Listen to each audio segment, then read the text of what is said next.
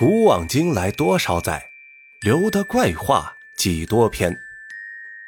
大家好，欢迎收听由一个土生野长的西北大汉阿呆为您带来的西北怪话。如果大家喜欢的话，记得点赞收藏，谢谢。各位听众，实在不好意思，前两天呢有点忙，这不是毕业季到了吗？我的工作呢是后期制作，所以呢最近比较忙。也没时间更新，今天呢，稍微有一点空闲，赶紧更新一集，要不然呀，不知道下一集又是什么时候更新了。好了，那今天给大家带来的故事啊，叫做《饥饿的老师》。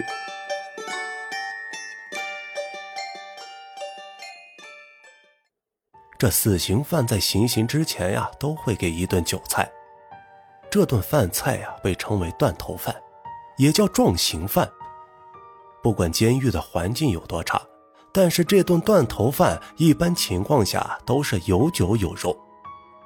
酒肉是为了让死刑犯饱餐一顿，不枉在这世上走一遭。那吃到底呢，会发现一块生肉。执行死刑的时候啊，行刑者会提醒你，生肉放在口袋里或者拿在手上。为什么呢？相传这人死呀，要走奈何桥。那奈何桥上不仅有孟婆，在桥口啊还有一条大狗。这肉啊，就是给狗的买桥钱。那这故事啊，也就从这买桥钱开始了。我入学较早，四岁跟着我家小姨啊上了育红班。我小姨教着我，仅用了一年时间，两位数以内的加减乘除啊就都学会了。五岁去我们村中心小学报道，这一年级老师呀还不要我，我妈妈当场让测试，老师出的题呀没一道错的，于是高高兴兴的收下了我。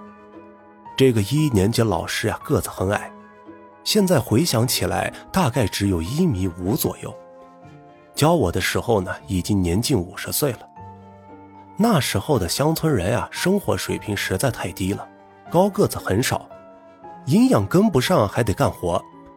这位老师呀，在这样的环境下，早早的戴上了老花镜，我们就简称他为尚老师吧。尚老师很和善，上课呀总是笑眯眯的，从来不打人。就算提问问题你不会，或者作业没写完，也是重新教或者看着你写。这样的班级啊，从心里说是不容易被管教的。所以，我们的一年级总是乱糟糟的。老师一旦离开教室超过两分钟，立马变成茶话会。依稀记得那天下午两点半，尚老师还是没到。这下午第一堂课呀，是他的语文课。由于老师的迟到，班里边早已是屋里放鞭炮、吱哇乱叫了，惹得隔壁二年级不能好好上课。这二年级老师呀，也认识我。是我们村的，他走到我们班窗户边，隔着窗户叫我：“嘿，小美，你老师嘞？”“啊，俺老师没来，都上课半天了。”我赶紧止住笑，故作镇定的回答老师：“毕竟老师对比学生啊，是来自血脉的强大压制。你赶紧上他家去瞅瞅，快去喊他，看看搁家弄啥嘞，连班都不管了。”哎，被老师认识啊，是一件我很不喜欢的事情。这不，跑腿的活呢又落在我身上了。剩下的人再敢乱，都爬回家请家长。班里顿时都正襟危坐，一点声音都不敢发出来。班长记名，谁在说话，记下来，等你老师来了上交。老师说完以后，转头要回二年级班里。这余光一看呀。我还在座位上没动，小美，你弄啥呢？赶紧去喊你老师去。我哼哼唧唧走出班级门。我不知道我老师搁哪里住呢。那鼻子底下长的是不是嘴？会不会问？他村就他一个老师，赶紧跑快！这个老师在我屁股上侧踢一脚，这本来就玩水泥滑滑梯，玩的屁股处乌黑发亮的裤子上又补上了一记鞋印。我一边怯生生的问人，一边薅着路边发绿的狗尾巴草，慢大斯悠的摸到了尚老师的家。这时候啊，已经过去了不知道多久了。我看红漆大铁门开着，探头进院，院子里没人，客厅门还开着。透过客厅门啊，可以看到散落一地的杏子皮，还有不少的核桃壳。我们这儿在山的北面，产杏子、桃子、柿子、核桃，还有樱桃。一看一地的果皮，就知道这是上山自己摘的。有人会问呀，农村屋子里都这么脏乱差吗？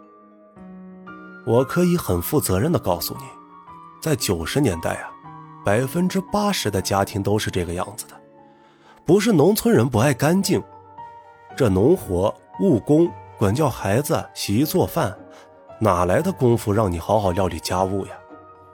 尚老师，在家没？尚老师，该上课了。妈妈教导我呀，去别人家，没人回应，不能进人家屋子，太没礼貌了。所以呢，我就没敢进去。我喊了半天没人理我，我也不想回学校。为啥呀？正大光明的被派出来找老师，这老师没回去，我自己回去还得上自习，那我又不想上自习。但是如果离开尚老师家跑出去玩，不回学校。万一尚老师回来了，或者已经到学校了，免不了我得请家长。所以啊，我打定主意，嘿，我就在这里等。我左右一看，靠近他们家灶火房呀，门口有一个石墩。我一屁股坐上去，用脏兮兮、汗到发腻的手指头啊抠泥巴玩。正当我把好不容易抠出来的泥土啊堆成一堆，准备脱了裤子浇上尿和泥巴玩时，突然听到，我操！这厨房估计是有老鼠吧？悉悉嗦嗦的声音不断。我呢，好奇的扒开一条门缝，目光所及之处，顿时一愣。我操！盛老师在呀，他在灶火房做饭呀。这咋整？我在他家玩了这么久，他肯定得怼我呀。经过了好一番思想斗争。我还是决定硬着头皮叫他，喊他去学校上课。毕竟来都来了，也见到人了，不喊他去上课，这怎么能行呢？我猛地把灶火门推开。尚老师，该上课了，都迟到可长时候了。就在我喊完后，我看尚老师没反应，依然在弯着腰，手里拿着个村里倒模倒出来的大白铝锅呀，在淘洗着什么。我以为他没听见。上去扒拉了他一下，尚老师，该回去上课啦。我拖着长枪，嘴靠他的耳朵越来越近，我就不信他还听不见。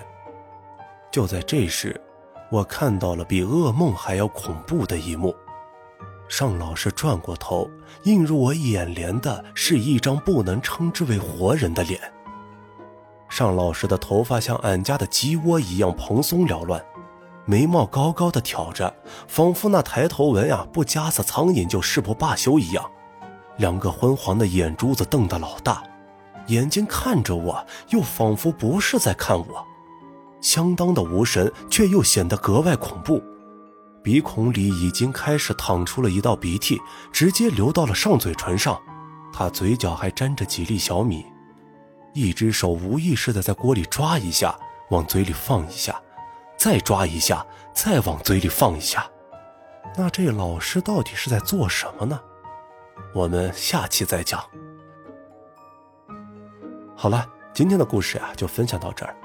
各位朋友有好听的故事，也可以留言分享给我。我们下期再见。